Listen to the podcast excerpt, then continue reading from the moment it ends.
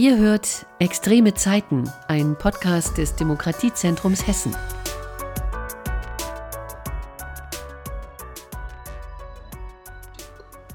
Deutschland ist kein Staat, sondern eine GmbH. Deutschland wird immer noch von Alliierten kontrolliert und bevormundet und wir sind keine Bürger und Bürgerinnen, sondern Angestellte dieser GmbH, sonst hätten wir ja auch gar keinen Personalausweis. Diese kruden Gedanken und abstrusen Verschwörungstheorien glauben sogenannte Reichsbürger, die gerne als arme Spinner bezeichnet werden, aber die Szene wächst, gewinnt an Einfluss und radikalisiert sich. Deshalb müssen wir dringend darüber reden mit Oliver Gottwald, Diplom, Rechtspfleger, Betreiber des Blogs Eisenfraß, ein Blog, der sich mit Reichsbürgern und anderen Volksbetrügern befasst. Oliver ist Kenner der Szene seit 2017 aktiv als Referent für das Demokratiezentrum Hessen mit Sitz an der Philipps-Universität in Marburg und das Demokratiezentrum ist wiederum Anlaufstelle für das Beratungsnetzwerk Hessen, das eben gemeinsam für Demokratie und gegen Rechtsextremismus antritt. Mein Name ist Angela Fitsch und ich freue mich, dass Oliver Gottwald heute mein Gast ist. Hallo, Oliver. Hallo, ich freue mich auch. Wie viele Reichsbürger gibt es in Hessen, wie viele in der Bundesrepublik? Das ist schon erste die schwierige Frage. Offiziell ähm, es ist vor wenigen Tagen der neue Verfassungsschutzbericht äh, veröffentlicht worden. Danach ist es gestiegen von 20.000 auf 21.000 bundesweit. Und der hessische Verfassungsschutz äh, geht aktuell von 1000 Reichsbürgern in Hessen aus, so dass man realistisch davon ausgehen muss, dass es in Hessen 1500 bis 2000 Reichsbürger gibt. Mhm. Das ist dann die Hellziffer oder die Dunkelziffer oder die registrierte Ziffer. Wie kann man das definieren? Ja, das ist, ähm, der Verfassungsschutz kann natürlich nur die erfassen, die in irgendeiner Form auffällig geworden sind. Das heißt, die gegenüber Behörden in der Regel mit, mit Thesen der Reichsbürger ähm, ja, argumentiert haben und mhm. dann gemeldet wurden. Und erfahrungsgemäß gibt's halt noch eine Dunkelziffer, eine deutliche von Leuten, die entweder noch nicht auffällig geworden sind oder solchen, die es ja auch bewusst vermeiden, auffällig zu sein so dass ich davon ausgehen würde, dass wir es mit 1500 bis 2000 in Hessen zu tun haben. Wenn wir von Reichsbürgern sprechen, mit wem haben wir es dann eigentlich zu tun? Mit dem äh, sprichwörtlich ähm, alten weißen Mann, der sich selbst den Pass bastelt und in irgendwelchen autonomen äh, Zonen lebt? Oder wie muss man sich den vorstellen? Das ist ähm, eine sehr heterogene Szene und ist deswegen schwer zu fassen. Was man schon sagen kann, ist, dass sie grundsätzlich sehr männlich dominiert ist. Das definitiv, also nach den unterschiedlichen Erhebungen sind zwischen 65 und 80 Prozent äh, dieser Szene männlich. Und auch der Altersschnitt ist eher älter, also 50 aufwärts. Aber das ist halt auch nur so die, die, der große Rahmen. Es gibt auch viele Ausfälle nach, in die andere Richtung. Ähm, es gibt äh, ganz unterschiedliche Bewegungen. Es gibt welche, die tatsächlich mehr Anhänger des Kaiserreichs sind. Es gibt welche, die eher esoterisch denken. Und gerade bei diesen esoterischen Reichsbürgergruppierungen, sage ich mal, gibt es dann auch wieder eher jüngere und auch mehr Frauen. Ähm, also das Bild, was man vielleicht hat, so vom alten weißen Mann, trifft auf einige oder viele Gruppierungen zu, aber definitiv nicht auf alle. Mhm. Und wenn du vielleicht noch mal versuchst, diese Reichsbürgerszene zu charakterisieren. Ich habe ja gesagt, dass es gibt so ein paar Punkte, die basteln sich irgendwie selbst den Pass, die akzeptieren irgendwie diesen Staat nicht und so. Aber wodurch zeichnen die sich eigentlich aus? Vielleicht kann man es mal zusammenfassen. Also die die äh, der wesentliche Kern, den alle, die man unter diese Reichsbürger äh, ja, den Überbegriff zusammenfasst, äh, vereint, ist eigentlich der, dass sie an eine antideutsche Weltverschwörung glauben. Also eine Verschwörung zum Nachteil des deutschen Volkes. Ähm, und in dieser Verschwörung ist die Bundesrepublik Deutschland ein Mittel der Verschwörer, um das deutsche Volk zu unterjochen. Mhm. So einfach dann doch. Wie vernetzt sind die miteinander? Auch das ist unterschiedlich. Also in, ich sag mal, in, in festen Strukturen sind die wenigsten. Also es gibt diverse Exilregierungen, es gibt das Königreich Deutschland, es gibt den Freistaat Preußen. Das sind festere Organisationen. Ähm, da sind aber die wenigsten tatsächlich organisiert. Und das macht es auch für, für Verfassungsschutzbehörden und staatliche ähm, Behörden generell schwierig, diese Szene im Griff zu haben, weil das meiste eher lose über Facebook, Telegram-Gruppen und ähnliches ist. Also es gibt eher lose Vernetzungen im virtuellen Raum und die sind natürlich auch schwieriger zu, zu kontrollieren und aufzudecken. Klar, du sagtest ja auch gerade, es ist eine heterogene Szene, aber äh, treten die eigentlich auch in Konkurrenz zueinander? Sicherlich ähm, gerade diese verschiedenen Exilregierungen, weil natürlich da so ist, so hat es schon gesagt, die basteln sich selber Ausweise und den Ausweis kriege ich natürlich dann nicht umsonst, dafür bezahle ich. Ich bezahle, wenn ich ein Kennzeichen von so einer Exilregierung haben will, ich bezahle für irgendwelche sinnlosen Fortbildungen, wo ich angeblich die Rechtslage der Bundesrepublik Deutschland erläutert kriege. Und dafür zahlt man relativ viel, sodass diese Gruppierungen natürlich untereinander in Konkurrenz sind und auch es gibt sehr viele Thesen, die man zu dieser Bewegung zählen kann und zum Teil widersprechen die Thesen sich auch. Also ist die Bundesrepublik Deutschland eine GmbH oder ist sie eine Nichtregierungsorganisation? Da gibt es natürlich Konkurrenz, weil jeder von sich überzeugt ist, er hat die alleinige Wahrheit, die er äh, vertritt. hat. Genau. okay, und was ist der ähm, theoretische Hinterbau dieser Leute? Auf wen berufen die sich? Gibt es da so jemanden? Da gibt es ähm, verschiedene Prominente auch, äh, zum Beispiel auch ein prominenter Hesse, Manfred Röder, der bekannte Rechtsextremist und Rechtsterrorist, ist einer der Vordenker. Ein anderer ist äh, Gustav Mahler, der Ex-RAF und äh, spätere Nazi-Anwalt und ähm, äh, Holocaust-Leugner. Äh, die haben viele theoretische Grundlagen entwickelt, beides äh, Rechtsanwälte, wo man also sagen kann, da ist auch ein ja, gewisses juristisches Grundwissen da, um zumindest diese abstrusen Thesen als weniger abstrus zu verkaufen. Mhm. Und vielleicht auch eine gewisse intellektuelle, äh, wie soll ich sagen, Bereitschaft oder so, die halt äh, ja tatsächlich vorhanden ist, ne? Könnte ich mir vorstellen. Genau, also das ist halt, ähm, das sind so die, die, die Vordenker der Szene. Es gibt, gibt viele, wo man im ersten Moment denkt, die müssten es eigentlich besser wissen, weil sie entsprechendes Hochschulstudium haben und die das natürlich auch dann gut verkaufen können. Sind die auch antisemitisch? Grundsätzlich ja, also allein schon dieser, dieser Gedanke, ich habe es ja eben gesagt, ähm, der, der antideutschen Weltverschwörung, natürlich ähm, am Ende der Verschwörung steht die Hochfinanz, die globale Elite, ähm, die Freimaurer, äh, die Zionisten oder welches Codewort für die Juden halt man gerade verwenden will. Also es ist ganz klar, ähm, dass diese Theorie äh, ganz klar antisemitisch ist und geschichtsrevisionistisch. Das heißt, Reichsbürger sind auch Rechtsextremisten, sind auch Corona-Leugner, sind auch Querdenker, also nicht immer, aber wahrscheinlich sind die Gruppen mischen sich, nehme ich an. Genau, also zum, zum Rechtsextremisten, nicht jeder Reichsbürger ist Rechtsextremist, ganz klar, aber jeder Reichsbürger vertritt antisemitische, äh, gebiets- und geschichtsrevisionistische Mythen. Ähm, das heißt, er spielt im Endeffekt Rechtsextremisten in die Karten. Es gibt auch Rechtsextremisten in dieser Szene. Und natürlich gibt's ähm, ja, wie bei den ganzen Szenen, also es sind alles ähm, Verschwörungsmythen, die einen gleichen Inhalt haben im Endeffekt, so eine gleiche Basis. Also dass der, der Staat was Böses will, dass die Presse lügt ähm, und dass es irgendwelche jüdischen Strippenzieher gibt, die das Schicksal bestimmen. Und deswegen gibt es natürlich auch enge Überschneidungen zwischen, ich sag mal, Querdenkern, die ähnlich denken und, und Reichsbürgern. Und wie sehr hat jetzt Corona zum Beispiel oder auch der jüngste Angriffskrieg von äh, Putin äh, Ihnen als Brandbeschleuniger gedient? Also bei generell die, die Reichsbürger immer dann, wenn es irgendwelche Bewegungen gibt, die ein größeres, auch mediales Echo erfahren, die so staatskritisch in die Richtung gehen, dann profitieren die natürlich davon, weil die sich auch bewusst zum Teil an diese Bewegung ranhängen und versuchen darüber neue Mitarbeiter, äh, mit, mit ähm, Glieder und Anhänger zu finden. Mhm. Und das konnte man bei den, den Corona-Protesten ganz deutlich sehen. Ähm, und das kann man auch ein bisschen, ja, schon konnte man sehen bei der äh, Friedensbewegung mit den Mahnwachen, äh, die es, die es 2014 rum gab.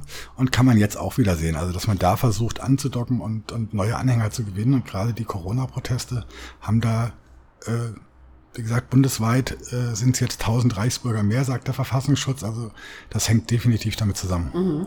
Du bist bereits äh, 2005, 2006 äh, auf die Reichsbürger aufmerksam geworden. Wodurch eigentlich? Ähm, ich habe damals äh, äh, an der Staatsanwaltschaft gearbeitet in der Strafvollstreckung und ähm, habe darüber das erste Mal der klassische Weg an Be Schreiben an eine Behörde gekriegt von so einem. Und ähm, ja, weil ich vor meiner juristischen Ausbildung ähm, Politikwissenschaften studiert habe, war das halt eine Kombination, die mich total interessiert hat. Ich habe angefangen, mich damit mal zu beschäftigen. Was glauben die eigentlich? Warum glauben die das? Und ja, dann wurde es zu meinem Hobby eigentlich. Dann habe ich damit angefangen und es hat mich nicht mehr losgelassen. Du bist auch als Referent tätig und du berätst äh, Behörden und Medien, äh, bist aktiv im Beratungsnetzwerk Hessen. Äh, kannst du vielleicht nochmal erklären, was dich an dieser Szene eigentlich so fasziniert, äh, dass du offenbar von der nicht mehr loskommst? Also wie gesagt, ich glaube, es ist so das, ähm, ja, die Kombination aus meinem politischen und juristischen äh, Background und meiner Ausbildung und das verknüpfen die ganz gut und ähm, ja, Verschwörungsmythen sind generell ein interessantes Thema und ähm, da ich natürlich auch selber Behördenmitarbeiter bin und mit damit konfrontiert war, war es für mich relativ naheliegend, auch nachdem es ähm, ja in Hessen sowas bisher nicht gab. Also es gab Bundesländer in Sachsen, ähm, Sachsen-Anhalt, da gab es Fortbildungen für Behördenmitarbeiter und weil es das in Hessen nicht gab, habe ich dann gesagt, okay, ich beschäftige mich jetzt schon so lange mit dieser Szene, vielleicht sollte ich einfach mal was machen. Mhm. Behördenmitarbeiter, das ist ein interessantes Stichwort. Das heißt, äh, die sind besonders auch im Fokus von Reichsbürgern. Die müssen geschult werden, damit die wissen, wie man mit denen umgeht. Warum? Was passiert da? Ja, ganz klar. Also der, der Staat ist äh, aus Reichsbürgersicht ja der Feind und damit auch der Mitarbeiter der Behörden und besonders betroffen. Das waren auch so die ersten, die die Probleme mit Reichsbürgern hatten, waren, ja, ich sag mal, Gerichtsvollzieher, Vollziehungsbeamte, die also vor Ort vollstrecken müssen. Und ähm, da gab es zum Teil äh, Versuche, die zu verhaften, die wurden eingesperrt, die wurden angegriffen, die wurden gefilmt bei der Arbeit. Ähm, und auch sonstige Behördenmitarbeiter. Man, man kriegt seitenlange Schreiben mit äh, irgendwelchen wirren Thesen, man kriegt Anrufe, äh, wird in irgendwelche Diskussionen verstrickt und wenn man darauf nicht vorbereitet ist, dann ist man halt einfach schutz- und wehrlos. Und das war lange Zeit der große Trumpf von denen. Und ähm, das äh, ändert sich jetzt zum Glück, weil die meisten Mitarbeiter inzwischen ja dafür geschult werden. Du hast auch noch einen Blog, der heißt Eisenfraß. Das kannst du uns vielleicht noch mal kurz erklären, warum der so heißt Eisenfraß. Äh, und das ist das eine und das andere. Machst du dir durch diesen Blog eigentlich Luft? Musst du dir Luft machen, weil du dich mit diesem Thema so intensiv beschäftigt und das braucht irgendwo auch ein Ventil? Ja, also der Name ist eigentlich ganz äh, einfach. Ähm, damals, als ich damit angefangen habe, gab es einen äh, Protagonisten, der nannte sich Iron Leaves oder Eisenblatt. Und das war einfach so von mir weil ich sehr viel mich mit dem auseinandergesetzt habe, kam ich irgendwie auf diesen, diesen Namen, den ich dann auch behalten habe. Und ja, natürlich war das auch äh, gerade in Anfangszeit so ein Ventil, Lust, Lust äh, Frust rauszulassen. Und ich äh, dann gerade mir diese Videos wieder angeguckt habe, das, das muss raus. Mhm. Ähm, man kann schwierig mit anderen Leuten darüber reden, weil dieses Hobby halt eins ist, was nicht viele teilen. Und dann war der Blog ein gutes Ventil, das rauszulassen und gleichzeitig damit was Gutes zu bewirken, nämlich Aufklärung zu leisten. Genau, Informationen weiterzugeben, die du gesammelt hast. Ähm, du hast aber auch noch einen anderen Lieblingsreichsbürger, der heißt Peter Fitzek. Äh, ist 56 Jahre alt. Ich habe mal ein bisschen geguckt, was der eigentlich so treibt und was den so auszeichnet. Er nennt sich König und steht dem Königreich Deutschland vor. Das ist ein Fantasiestaat natürlich. Und für Millionenbeträge, das ist ziemlich beachtlich, hat sich das sogenannte Königreich in Sachsen gerade einen braunen Traum erfüllt und zwei Schlösser in Besitz genommen. Was soll da passieren in diesen Schlössern? Ja, Peter Fitzek, mein, mein Lieblingsreichsbürger, ja. Ähm, in den Schlössern, ähm, in dem einen Schloss äh, soll, ich sag jetzt mal, ja, eine, eine, ein Gemeinwohldorf nennt er das. Also man könnte es eine Reichsbürgerkommune nennen, entstehen. Man will also quasi in eine Parallelgesellschaft aufziehen. Also da soll es im Endeffekt ein Gesundheitshaus geben. Da soll es dann später Kindergärten, Schulen geben. Die Leute sollen da wohnen, sollen sich selbst versorgen. Man will sich quasi ja vom, vom deutschen Staat abkoppeln. Und das andere soll ein, ein Schulungszentrum werden, wo also entsprechend äh, für viel Geld äh, sinnloses Wissen vermittelt wird. Mhm. Woher kommt das Geld, wird sich jeder jetzt fragen an dieser Stelle. Das Geld kommt ähm, von seinen Anhängern. Ähm, und das ist bei ihm das, das Erstaunliche und das, was mich auch so fasziniert, weil er ist eben, das Königreich Deutschland ist äh, eine untypische Reichsbürgervereinigung, weil das eben eine ist, die eher aus der esoterischen Schiene kommt. Also Peter Fitzek mischt sehr gekonnt ähm, esoterische Elemente, religiöse Elemente mit dieser Reichsbürgerideologie und spricht damit ganz andere Kreise an. Also die Leute, die man bei ihm sieht, das sind oft welche, die würde man ja in irgendeiner Landkommune als Hippie, alt Hippie-Aussteiger vermuten.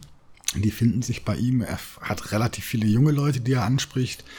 Er hat auch im Vergleich zu den anderen Reichsbürgerbewegungen relativ viele Frauen als Anhängerinnen und die geben ihm Geld. Und da gibt's Leute, die überschreiben ihm ihr ganzes, ganzes Vermögen, weil sie glauben, dass er der Messias ist, was er ja von sich selber auch glaubt.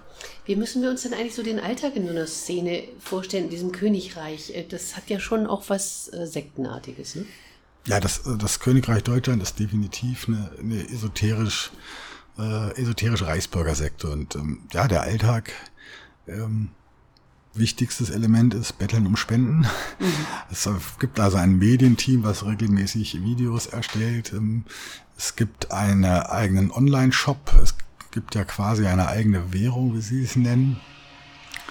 Und ähm, es soll auch eigene Staatsbetriebe geben. Also es gibt immer mal wieder Handwerker, die sich dem anschließen und äh, Schrein, eine Schreinerei dann da versuchen zu betreiben. Und ansonsten gibt's äh, gilt es, äh, Vorträge zu halten, Vorträge vorzubereiten und äh, so Anhängern das Geld aus der Tasche zu ziehen. Bestehen denn eigentlich nachweislich Kontakte zur rechtsextremen Szene? Ähm, naja, unterschiedlich. Bei Peter Fitzek ist es so, ähm, zur rechtsextremen Szene gibt's jetzt nicht. Er ist bei einer AfD-Demo schon mal als Ordner aufgetreten, das weiß man.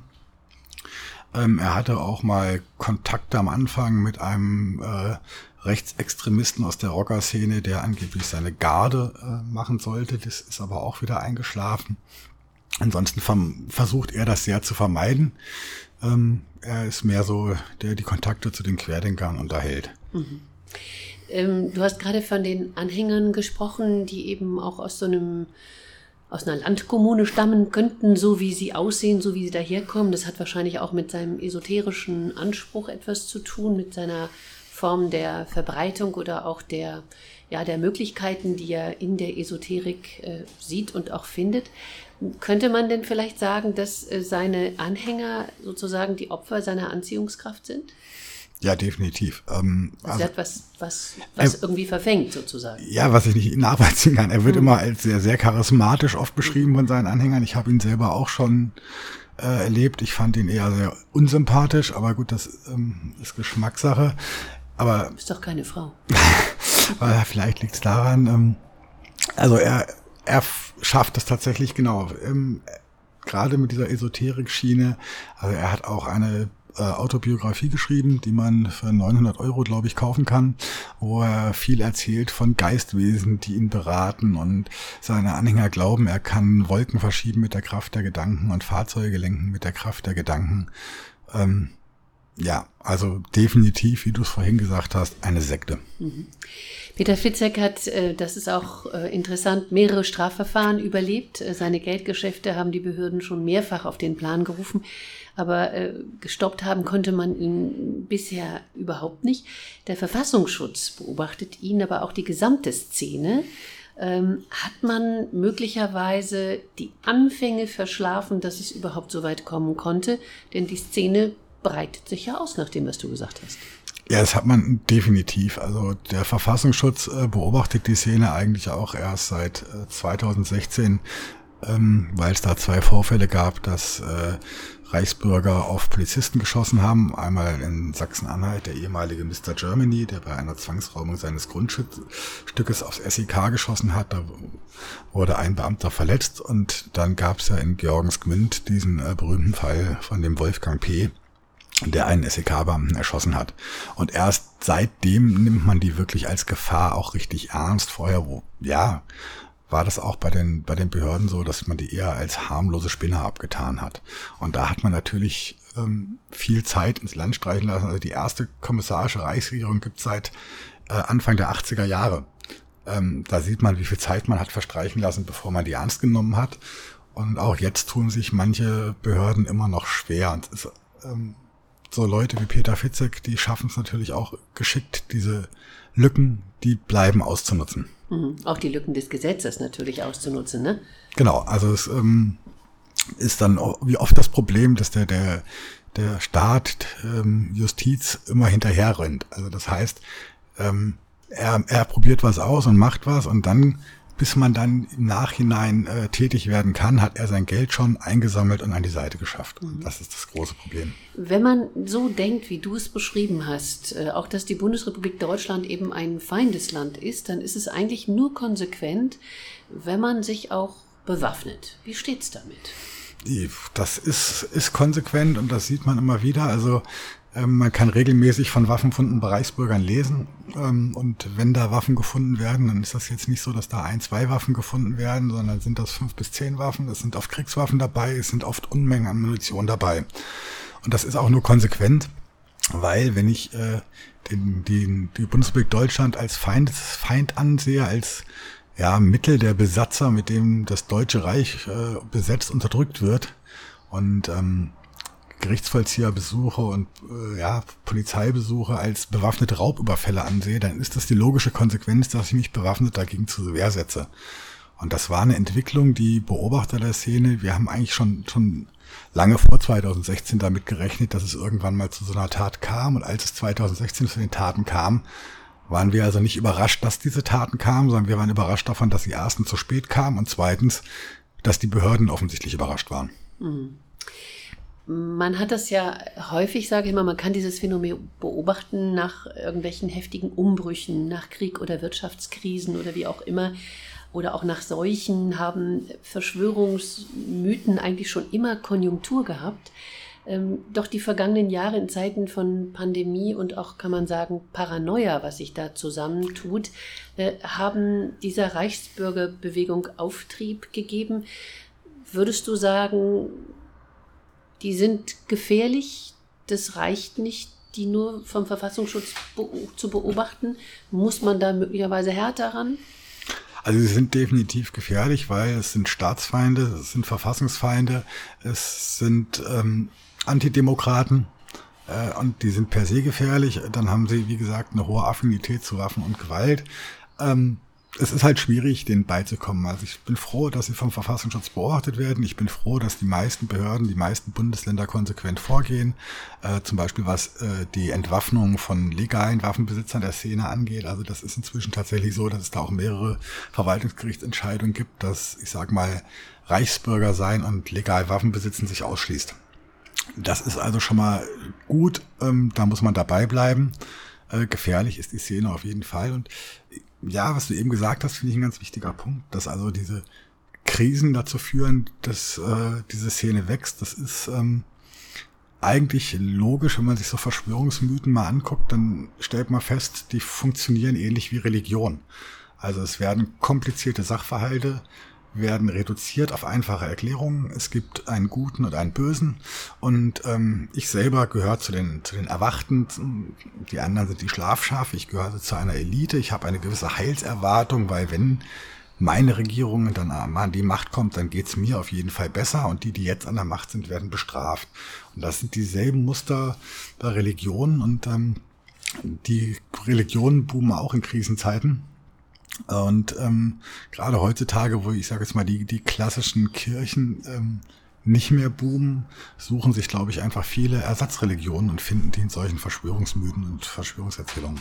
Das heißt, ähm, Krisen werden wir weitere haben. Wir haben große Krisen im Moment. Auch die Pandemie ist nicht vom Tisch. Im Moment haben wir ein bisschen Ruhe, aber das wird sich jetzt in der kälteren Jahreszeit dann vermutlich doch wieder ja, zusammenballen. Was prognostizierst du der Szene?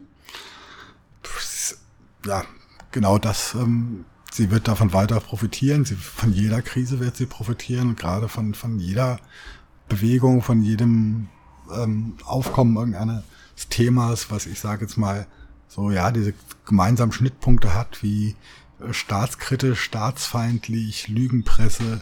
Es gibt irgendeine böse Verschwörung.